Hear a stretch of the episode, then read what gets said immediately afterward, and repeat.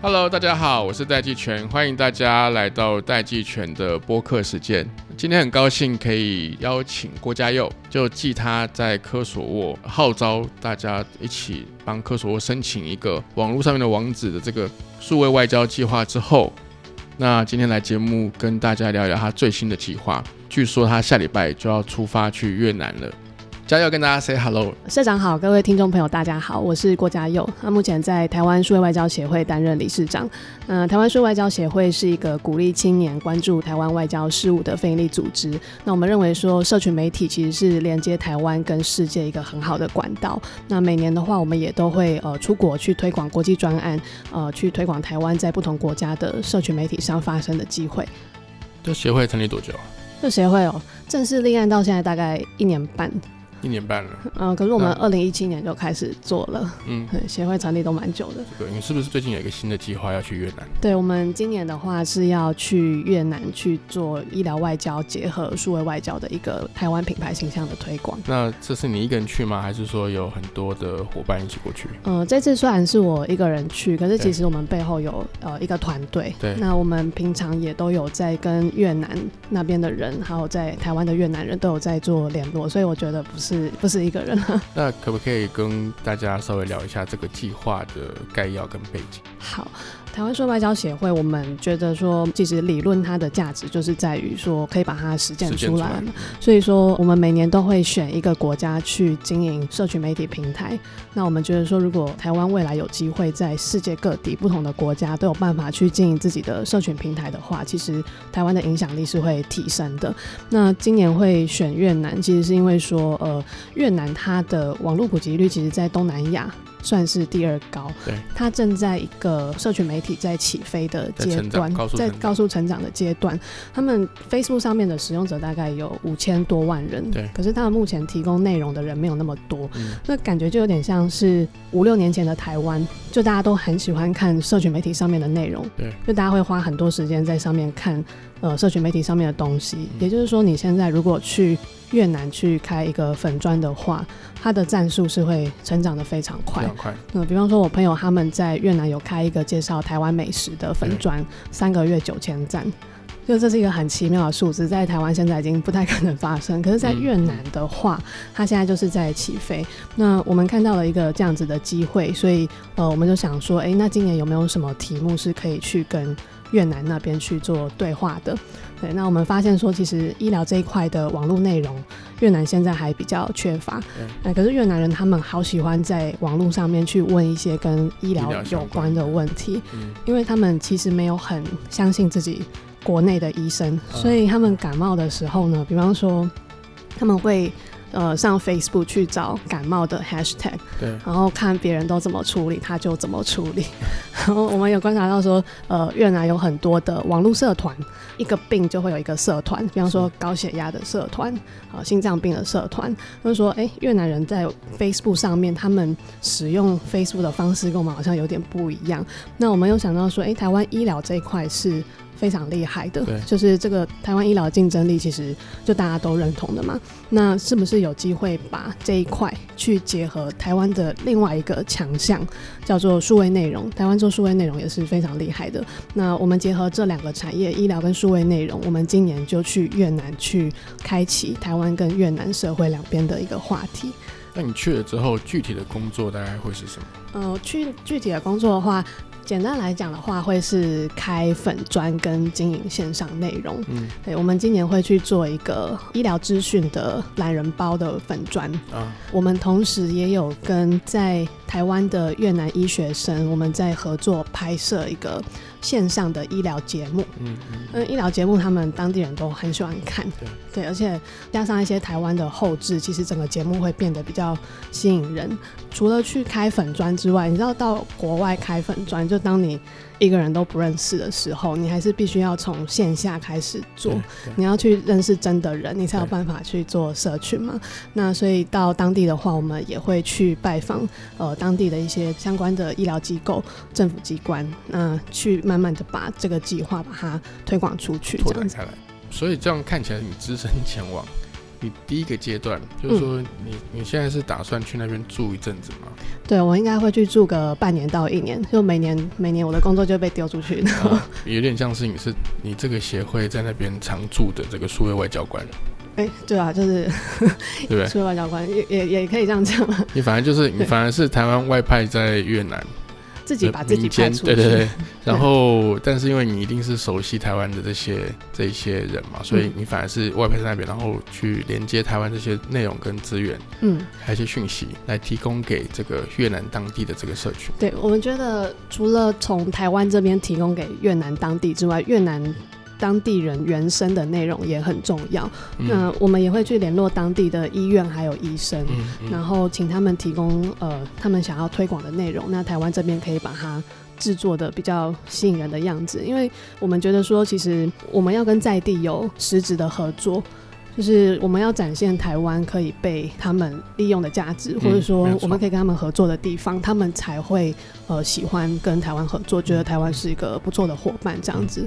所以除了台湾过去的内容，我们也要在当地开始制作当地的内容，跟当地的医院还有医生建立关系这样子。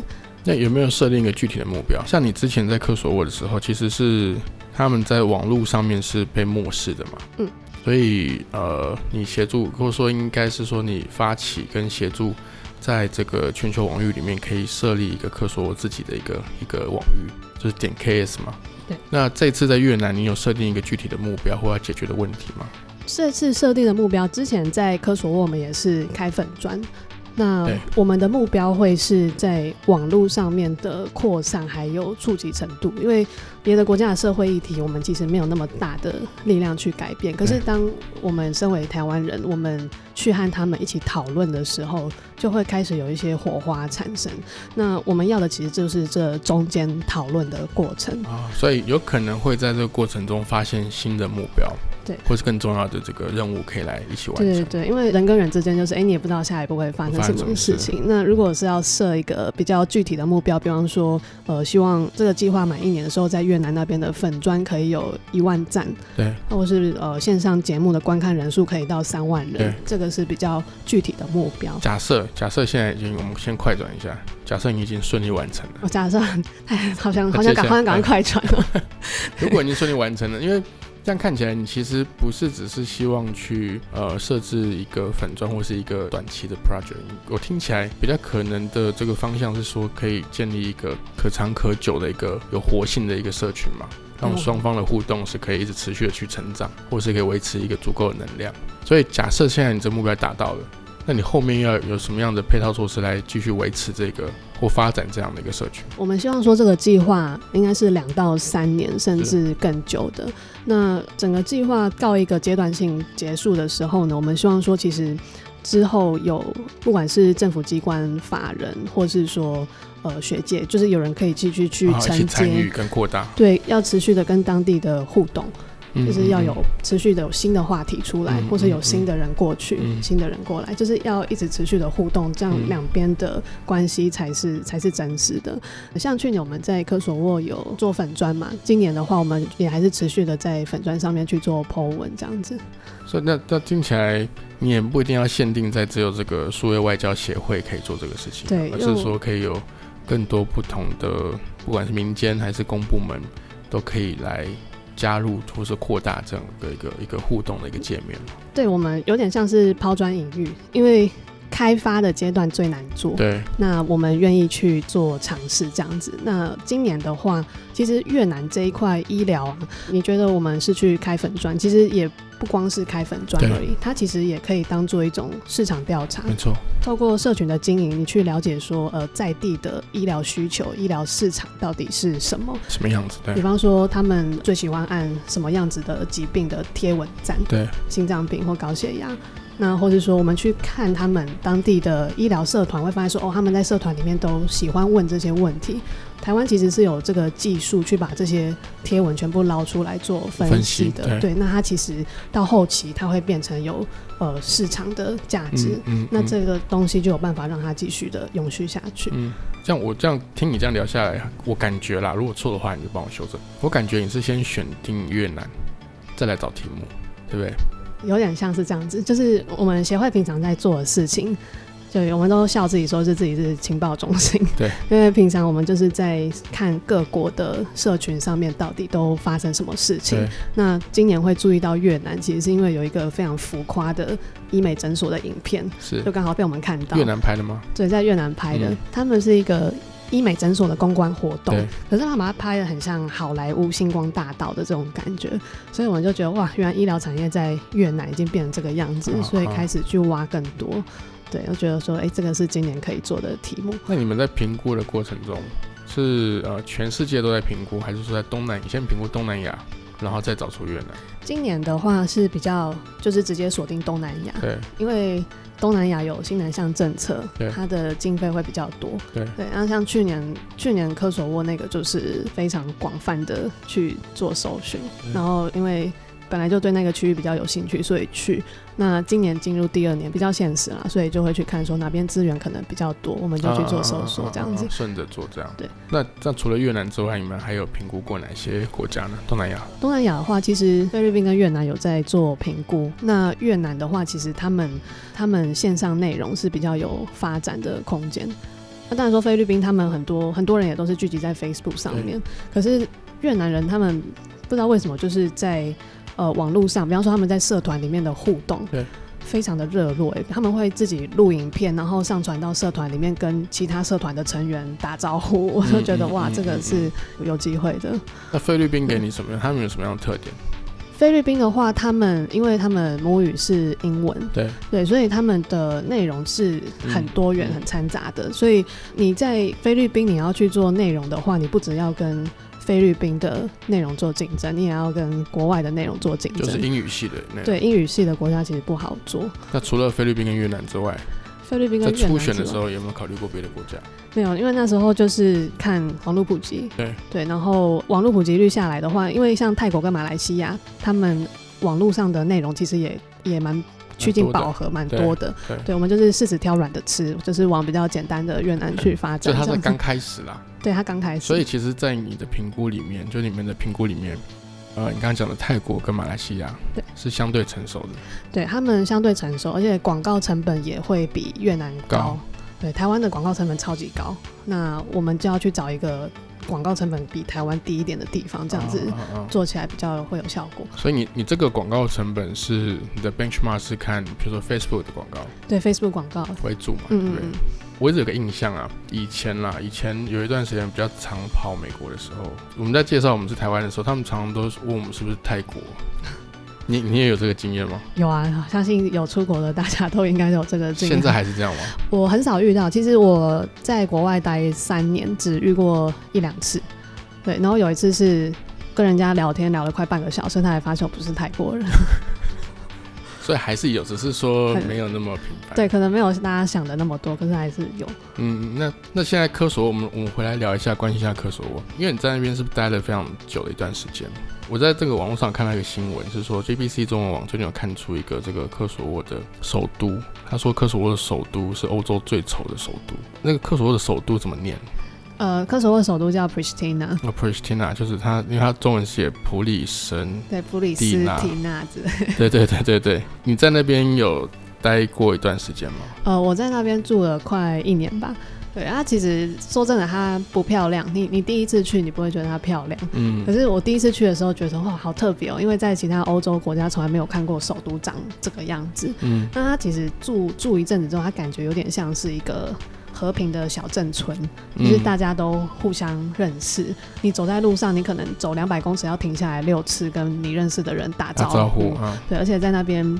很少偷或抢的事情，因为你一旦做坏事，大家都知道，大家都知道你是哪个家族出来的。对，那甚至我朋友跟我抱怨说，哎，他们在谈恋爱的时候，其实不是很喜欢在那边，因为不管走不管走到哪里都会被认出来嘛。然后他们家的人马上就会知道这样子。对，它其实是一个很悠闲，然后很平和的地方。这样看起来有可能是 BBC 中文网，他把欧洲首都的这个印象。他们可能把设定上面像巴黎啦、伦敦啊这种水准去看科索沃的首都，对，发展速度不一样，而且他们之前有打仗，对，打仗之后重建到目前这样子，已经觉得还还不错，对。他们是什么时候有有发生过战争？他们大概二十年前的时候有、嗯。有跟塞尔维亚发生过战争，对，对，那那时候也有发生过大屠杀，所以嗯整个民族他们花二十年的时间在恢复。恢复，对，我觉得蛮了不起的。他们在国内有像台湾这样现在这个状况吗？你说我台湾指意的是说，对这个这个有一个这个政治上政治学上面的一个一个描述，说台湾现在是处于民主内战的状况，就是说他们他们当然是有实际的战争嘛，但他们在国内在现在的状状况上面，也是在国内会有这样的纷扰嘛，像台湾这样。会，他们可是他们的状况又跟台湾不一样，因为他们国内的纷争是在于说，他们国内有百分之九十五的人是阿尔巴尼亚人，嗯，百分之五的人是塞尔维亚人。是，那塞尔维亚人会觉得说，科索沃就是塞尔维亚的一部分。嗯，他们甚至啊不承认自己是科索沃的国民，他们觉得我我我用的我就是塞尔维亚人，我用的钱啊我也是用塞尔维亚的钱。的钱，对，那百分之九十五的阿尔巴尼亚人，他们是觉得说科索沃就是一个国家。嗯，对，嗯，那只是有一些老一辈的，他们会觉得，哎、科索沃其实应该要跟阿尔巴尼亚统一，对。因为他们从小到大，他们就是觉得自己是阿尔巴尼亚人。对，科索沃这个国家才出现十年，就是对于他们在情感上是很没有办法接正受的，，嗯，对，所以会有这样子的纷争。他们的的总人口数大概多少？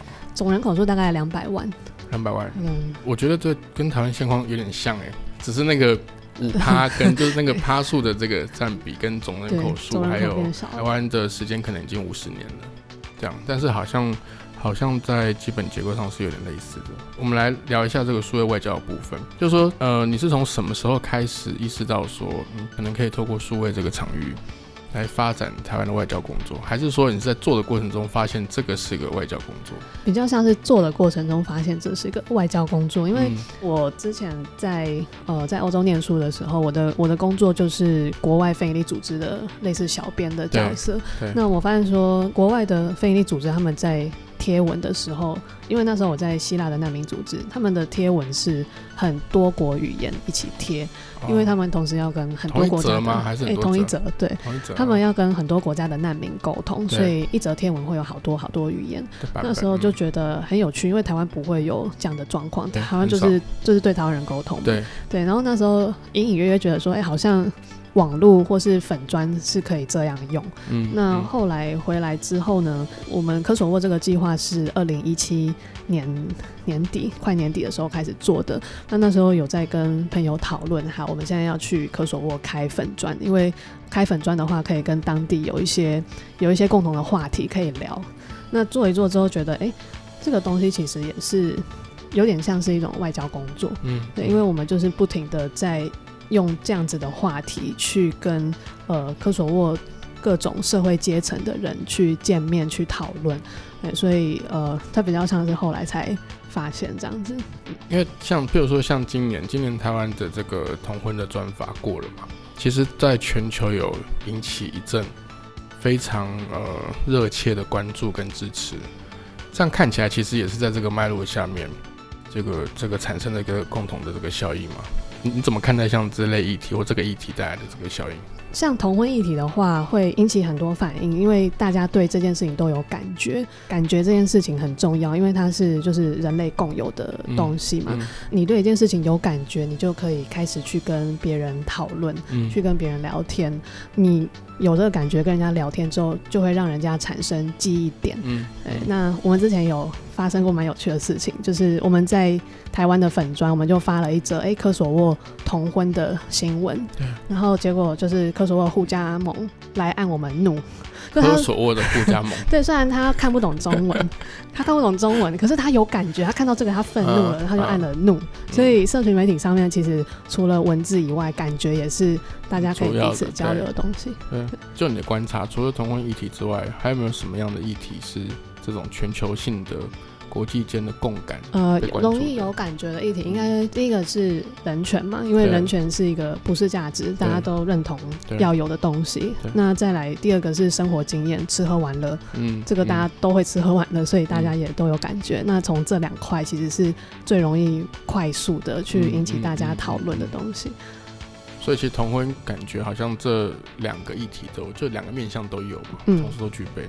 我们来聊一下，你们是不是最近协会之前有办了一个好像有点争议性的活动？其实我看我是觉得还好啦，我看也觉得还好。对，而且其实我我比较在意的是那个活动办完的内容。嗯，可是你们的争议好像是在活动办之前，可不可以可不可以稍微描述跟这个谈一下这个事情？好啊，就是大概两三个礼拜之前，我们办了一个台湾外交见往今来的论坛。这个论坛是台大政治系跟我们合办的嘛？对。这个活动呢，一开始发出的时候。根本没有人在意，可能报名的人还不到三十个，我们还想要教室坐不满怎么办？然后那教室多呃大？教室有一百个人100个可以坐一百个人，嗯对。然后结果某一天我们在介绍讲者的时候，哦，我们就知道啊，这个活动一定会爆满了。对，因为我们邀请的讲者有三位，对。呃，第一位是法律白话文运动的蔡梦涵律师对，第二位是青年外交官刘世杰，对。第三位是呃新党市议员洪汉廷。对，对，那就是在介绍洪汉廷市议员的时候，出现了一些感觉。争执，对。大家开始有感觉了，对，非常多的怒就涌进了粉砖。那网络上的人大部分会担心的点就是说，我们是不是让统派有一个发声的机会，这样子，或者帮他制造一个舞台去散播不利于台湾民主的言论，但就算就算是又怎么样？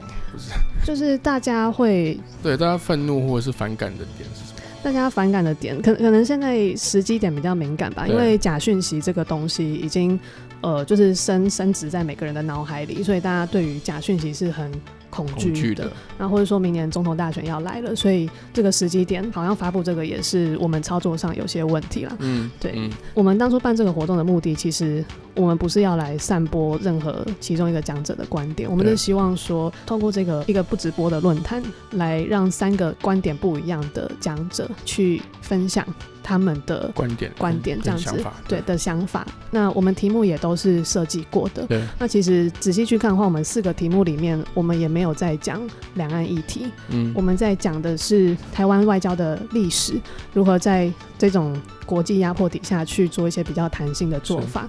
那我们呃去探讨说，诶，韩国在越南他们是怎么去发展自己的外交关系，还有数位外交作为一种新形态的角色，要怎么样去呃发挥它的功能。嗯对，那第四个问题就是，哎，请大家给就是三位讲者给台大的学弟妹一些建议。哦对，那当初会邀请他们也都是对啊，这是一个温和的活动，嗯对，可是大家会紧张，这个我们都可以理解。当初会邀这三位，其实都是因为他们是台大毕业的学长，对也都是青年，对，那可能在外交上有做过一些表态，所以我们邀请他们来参加这个活动。你觉得大家的这个恐惧感是来自于什么？就是其因为其实我现在我我我觉得有个氛围是这样，就是我觉得大家好像会害怕去谈对岸的事情。虽然我我必须先讲，我我其实并不是很赞同这样，我觉得要讨论假讯息是一回事。呃，有些观念跟这个想法的沟通或是不一样，那是另外一回事。但我我我觉得有个气氛，好像是说谈到对岸或谈到统一，就会先有一个恐惧感先上来。这样，我不是说这样不好或不对，但他这个恐惧的直接反应，其实比较多是不让人家讲，或者是说会去惩罚想要讨论这个事情的人。其实我是事后才看到你们这个事情引发的争议。我我在当下在看的时候，因为事情已经过了嘛，我其实比较关心的是你们活动的内容。哦，活动就是说活动内容的结果。但是我在往回看的时候，我的确在这个面向上面，我也感觉到说，这个这个事情，台湾现在好像有一种恐惧感啊。你自己的观察是怎么样？就是说，因为所谓的外交，其实是国跟国之间的交往嘛。那他的这个交往实实际的交往，除了官方之外，当然就是人民跟人民之间的交往。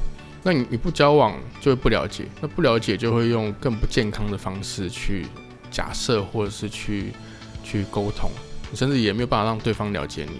所以从你的角度来看，你觉得这个这个现象，你是用什么样的观点跟角度来看，或者是说你觉得怎么样做是比较好的？我觉得大家对于呃假讯息的恐惧感，可能来自于说呃中国跟台湾资源的不对等，对，因为中国真的有非常非常多的资源可以很大资源可以来散播他们想要散播的讯息。嗯，台湾人可能会觉得说，那我们既然资源没有对方多，我们最好的方式就是全部拒绝。这是他们的逻辑。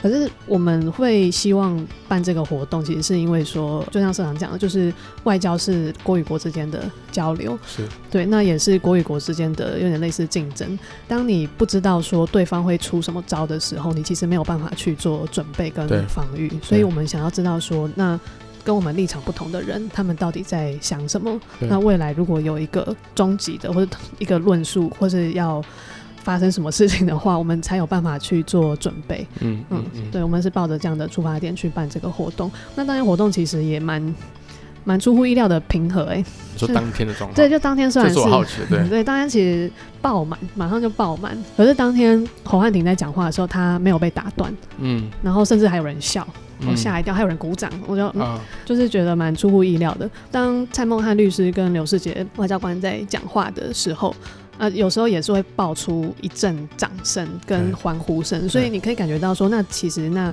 整个现场的立场是蛮一致的。嗯嗯，对嗯，可是大家也愿意去听不同立场的人讲话，并且给他掌声。嗯，嗯所以我觉得得当天的活动其实是蛮好的。那天有没有聊到什么啊内容是你觉得比较有意义或感兴趣的？哦，像那时候有聊到说，哎、韩国在越南他们是怎么去推广自己的外交关系？南韩嘛，对南韩，对，蔡孟汉律师会说，他觉得其实台湾要在越南去跟韩国竞争的话，其实应该要善用自己的优势。嗯比方说，台湾的优势是医疗、呃农业，对，跟数位科技，对，那。那我们用自己的优势去吸引越南对台湾的关注。嗯呃，侯汉廷市议员的话，他讲的就是他觉得韩国已经签了 FTA，对对，那台湾应该要朝 TPP 去努力。啊那啊呃，刘世杰外交官他就举了一个蛮有趣的东西，比方说之前越南的足球队他们在一个东协的一个足球赛得到了总冠军，对，那韩国的总统文在寅就发了一个推特去恭喜他们。嗯嗯那他觉得说，嗯哎、这是一个很弹性的做法，嗯就台湾应该嗯也要有这种弹性小。英最近就这样啊，对对对，还跟人家约吃饭。很活跃。这个我就是想再进一步问，我听起来其实这个活动的前中后，我感觉起来我都会蛮支持的啊。为什么本来有考虑要直播吗？还是说因为有争议所以就没有开直播？呃，因为我本我实我实在不认为这个有什么鼓励假讯息散播的。我们本来好像也没有直播，因为我们懒惰。对对对，就是它是一个没有要直播的活动啊。呃，本来就没有设定要直播。对对，我们本来打算说事后的文字记录再发出来跟大家分享这样子。啊啊啊啊对，啊所以我们在受到攻击的时候，我们会觉得说，哎、这只是一个小活动嘛，那嗯。我们也没有直播，那文字记录我们也会去做处理。对。对，那后来也没有发布文字记录，因为其实发布的话也是会引发一些争议，所以嗯。最后我们就选择说，那把当天活动的经历跟过程就留给当天有来参加的听众，这？样子所以我刚刚本来想问你说文字记录发布没？没有发布啊。对，因为怕再被攻击一次，因为我我觉得我们不怕被攻击，因为被攻击我们都会去做回应。可是问题是在回复这些攻击的时候，会消耗掉很多我们的产能。哦我们是一个小组织，我们没有办法经历这样子的消耗，嗯所以就没有去做。比较可惜的了。不过那个因为当天是个公开活动嘛，嗯，那你可不可以那个之后私下借我看？好啊，不过你刚刚谈到这个这个小组织啊，这个就是我一直非常好奇的。你现在是全职在这个协会工作，对不对？对我现在是全职在也。就是说，也就是说，除了这个，因为我我听起来你对这个事情是具有非常高度的热情的。它好像不是只是一份工作，它甚至也比事业还要再更上一层，有点像置业的感觉。那那你你现在这个协会的收入来源是什么？嗯，我们现在这个协会其实。我我觉得活到现在是蛮神奇的，这个你们现在其实是可以已经有做法人登记了嘛？有有有，我们、就是我们去年五月正式立案的，因为有我跟听众朋友解释，因为你要做法人登记之后，立案之后，大家才可以捐款给这个协会。对啊，我们可以做捐款也可以开收据抵税，那有线上的捐款的，有有线上的捐款，那嗯呃比较详细一点的募款方案，就是我们还没有开始大肆的宣传，对现在在线上有点像是被动的，对被动的就是有，捐款有对对。对，那之后我们会有募款方案会再推出这样子。那这样的话，你们这一年半，或是你自己，你自己的收入就是这个协会给你的。哦，我自己的收入就是，嗯、协会有一点点，然后我在外面接演讲，就活得下去的收入这样子。啊啊啊啊啊对，那我觉得这个协会其实可以活一年半到现在，我我我自己是觉得蛮神奇的。奇迹。对啊，因为呃，其实这一年半有很多的长辈啦，或者说有很多的呃朋友，他们都是来帮助我们这样子。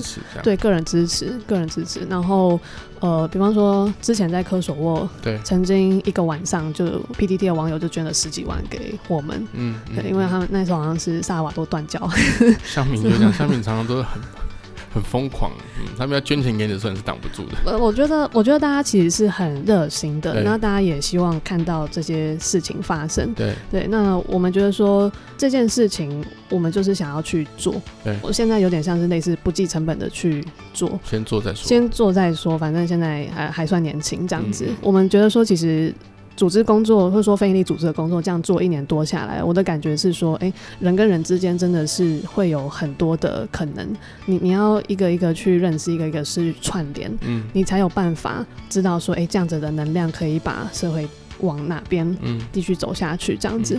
像在跟政府部门交涉的时候，政府部门其实呃很多公务员也是支持我们的，对。那但是说，哎、可能体制有一些限制，其实什什么样的限制？就是经费运用上会有一些限制。对，你那是说公部门吗？对公部门经费运用上会有一些限制。那我们嗯觉得说，其实呃，行政院在做一些推动的政策的时候，嗯也应该要呃去开放多一点的计划，就是让大家去尝试一些没有做过哦，甚至说可能还不确定。哦他们可能怕被骂啦。对你现在指的，嗯，可能不一定是法规上的限制，可能是说他们以前没有这个先例。对，就是大家可以有一些策略性的推动方案，嗯，这样子嗯会。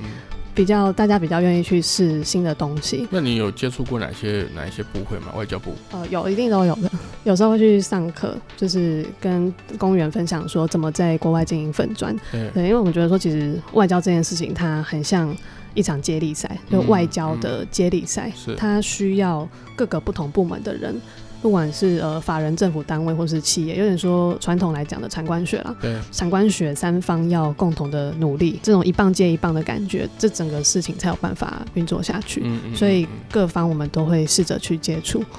你知道，其实我的印象啦，我的印象好像国外的 NGO，不管是工作者还是那个 NGO 本身，其实这个 NGO 这个词我一直觉得怪怪，因为它是用 non-government organization，就是有一个新的描述，应该说什么社会公民组织这种，他们的工作模式都我认为是相对专业非常多，而且我有认识一些之前在比如说 Greenpeace 工作的人，他们其实他们的收入也都不比外商的收入要差、欸。但现在是不是台湾的 NGO 在发展阶段上，就你的感觉是不是还在比较前期的阶段？对台湾的 NGO 工作者是真的比较辛苦啊，就算嗯在比较大的 NGO 也是听说也是蛮辛苦的这样子。对，可是我觉得台湾还蛮特别的地方，是，应该是说呃，台湾人的危机意识比较重。嗯对，所以在整个社会推动、社会工作的推动的过程里面，大家会比较团结，或是说比较热心，因为大家有一个共同的危机感。对，所以呃，台湾的 NGO 工作者在推动一些事务的时候是，其实相对其他国家来说是还比较容易一点。比方说，说，来自社会面的支持是比较对，来自社会面的支持比较多。比方说群众募资，对，群众募资，台湾真的是世界奇迹，就是其他国家不会这样吗？其他国家不会。对，大家会呃，就是大家比较会关注自己的事情。可是，在台湾，你在社会上发起一个什么公益的群众募资，其实它很容易快速的得到大家的关注，对然后钱就捐进来。全都捐进来。那你现在这个数位外交协会有发动过群众募资吗？群众募资，我们去年底有跟另外十一个有在做呃国际交流的台湾 NGO，是我们有发起一个联合的募资，叫台湾外交暖实力，那力是日历的力。对对，那那一次的募资大概募到了五十几万，对那最后是平分给十二个十二个组织这样子。有没有考虑在这个越南的计划越南的计划，我们应该会推的是线上募款方案，一次性的吗？还是定期定额？呃定期定额，就是长长久久的好这这样会。比较好一点，因为有时候支持这个事情，大家也不是不支持，有时候是忘记，所以也有定期定额的话，还有一个好处是说，当我们 subscribe 以后，大概就是知道每个月会固定。对对，因为其实有很多，譬如说一些啊、呃流浪猫、流浪狗啊，其实都可以定期定额去捐助，所以我觉得如果要支持这样的一个一个协会或这样的一个工作，定期定额会是一个很好的的模式。这样，那你这个协会目前有多少人？呃，我们协会目前九个人，你这样都是全职吗？呃，没有，就是有一半是实习生啦，啊，有一半是，那可是对实习生，你们有他是有收入的吗？有一点点收入，就是打工那样子的收入，对，一点点收入。所以大概有四五个，四个是正职，正职跟兼职大概有四五个，全职就你一个，是不是？对，然后呃，兼职的有四四个，然后另外一半是实习生。对，可是暑假暑假正职会多四个，对，呃，一个礼拜来上班四天这样子，嗯接近正职的。嗯嗯对，然后我们志工大概有二十几个人，嗯，大家也都很帮忙。那这个协会未来的这个拓展有没有一个目标或 milestone？我们协会希望说，除了每年有有能力去做国际专案之外，对我们也期许自己可以变成一个人才培育的中心啦。啊，什么样的人才？数位外交的人才，嗯做公众外交还有数位外交这样子的人才，因为要做数位外交或者说公众外交，其实他需要的人是各式各样的。我们会说它是一个有点类似国家队的感觉，对，你你必须要有不同领域的人啊，不同的技能，那或者说不同的工作经验，你才有办法把这样子的工作做好。嗯那所以我们期望说，呃，协会未来走下去的时候呢，我们透过办不同的活动。嗯我们办很多不同的活动，我们可以吸引或是认识到对台湾公众外交事务有兴趣的人。